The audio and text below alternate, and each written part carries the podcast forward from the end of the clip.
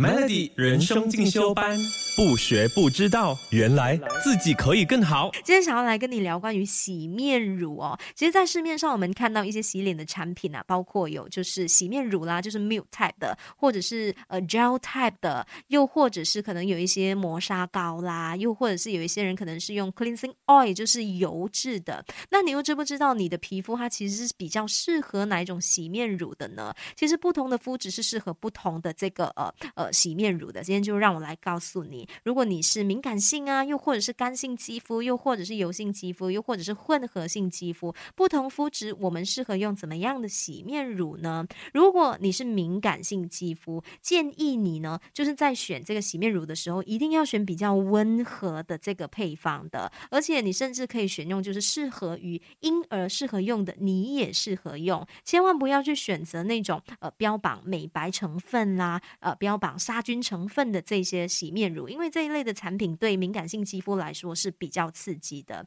除此之外，如果你是干性肌肤的话哦，如果你是干性肌肤，最好是选择成分比较温和的洗脸产品，不要用就是那种清洁力太强的产品。而且干性肌肤的朋友哦，洗完脸之后一定要记得好好的做好保湿的工作。Melody 人生进修班，不学不知道，原来自己可以更好。接下来就是油性肌肤。油性肌肤的朋友啊，他们的这个皮脂分泌会比较旺盛，所以其实不建议特别去选用那种敏感肌专用的产品。所以其实油性肌肤，其实你们使用一般的洗脸的这个产品就可以了。再来就是混合性肌肤，混合性肌肤可能就比较麻烦一点点，因为混合性肌肤啊，他们就是 T 字部位会比较油，然后两颊可能是属于干性或者是偏干性的，那就建议选用成分比较温和的洗脸产品。就不要使用那种清洁力力太强的产品，因为这样可能就会导致你的两颊因为过度清洁而变得干燥。